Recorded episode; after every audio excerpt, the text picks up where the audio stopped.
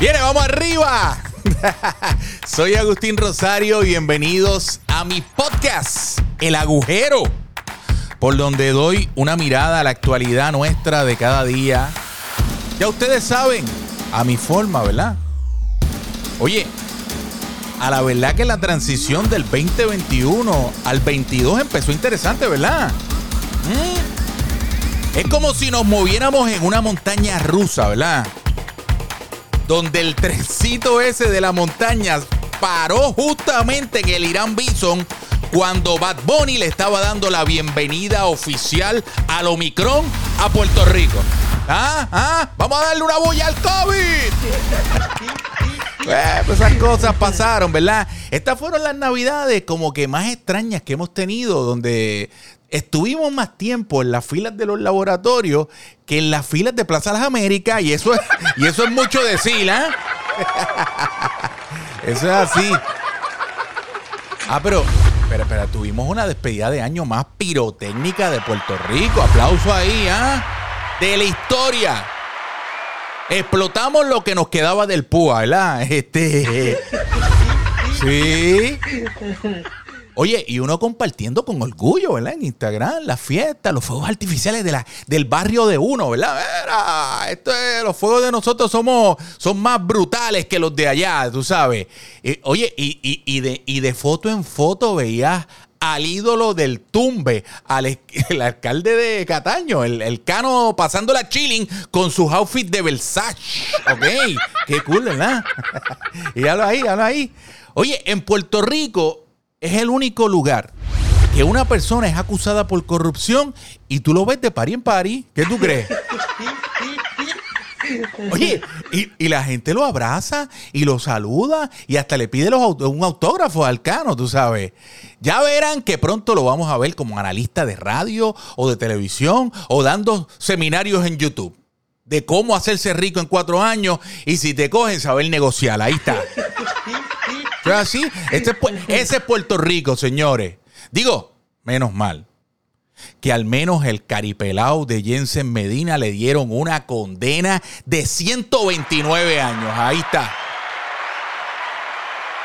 Digo, porque últimamente en Puerto Rico los malos siempre salen bien, ¿verdad? La que yo extrañé en las afueras del tribunal de Fajardo fue a la India PR 787 con su outfit de Mujer Maravilla. ¿Ustedes se acuerdan de ella, de la India? Gritándole, Jensen asesino. Míralo ahí.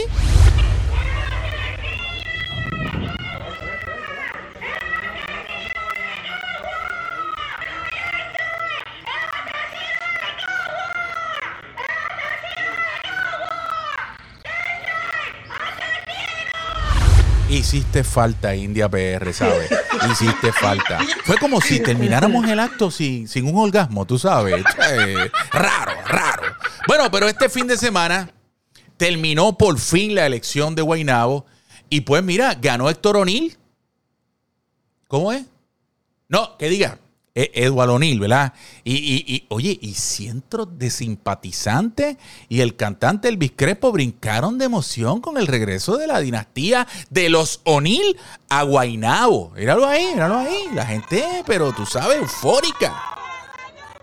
Digo, yo he leído decenas de comentarios que sí que vergüenza, que es indignante, que las mujeres no se respetan. O sea, gente sorprendida con la victoria contundente de, de O'Neill, ¿verdad? En serio.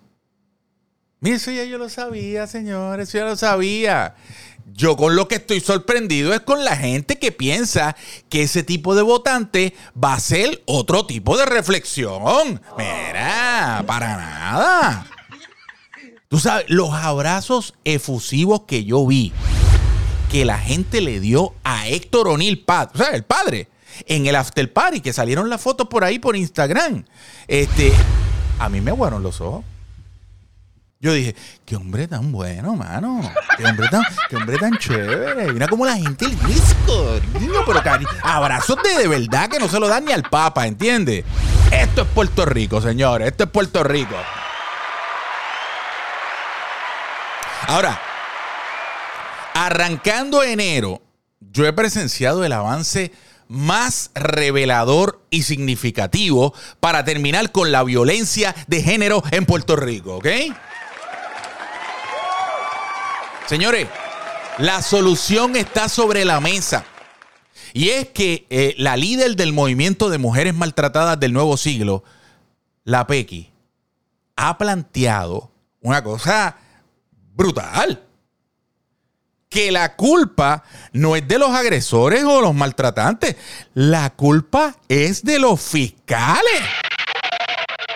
Páralo ahí, páralo ahí, páralo ahí. Yo he sido presionada eh, en muchas reuniones con las personas que se supone que me defiendan. Eh, no hemos tenido buena comunicación, como se dice en la prensa. Eso es una mentira.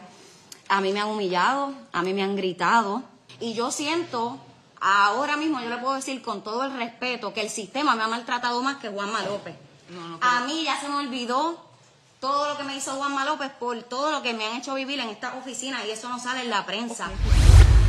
Gracias, Pequi, por ilustrarnos. Señores, este es el problema que existe en Puerto Rico y no lo habíamos descubierto. La Pequi le ha echado la culpa a los que están tratando de ayudarla. Porque son ellos los que la han maltratado malamente, ¿ok? Y coño, la fiscalía no quiere entender que cinco puños de Juanma no es para tanto, no es para hacer un show tan grande. Aparte de su auspiciadora, la Pepa Negra, el Torito Max, el Viagra Yel, le están cancelando los endosos del OnlyFans. Tú sabes, está peleando chao. En fin, la culpa de la violencia en Puerto Rico es de los fiscales. Punto. Bueno, y, otra revelación importante en días pasados fue el de Doña Trinchera. No, no, fíjate, ese, es un meme. Me refiero a Zulma Figueroa y a su esposo, ella es la señora que, tiene mucho conocimiento de las leyes, ¿verdad? Que cuando llegó a Puerto Rico, en el aeropuerto, este, se empantalonó y dijo que ella no tenía que dar ninguna información porque ella conocía sus derechos. Y pues todo el país sabe que fue citada y no compareció y la fueron a arrestar y pues se atrincheró en Cagua. Míralo ahí, las fotos están ahí. Finalmente los arrestaron y los citaron para una vista, creo que es ahora en febrero, ¿verdad? Pero a mí lo más que me llamó la atención eh, fueron los 20 manifestantes que se metieron allí. Si no los vieron, vamos a ver una parte, una parte de lo, del video.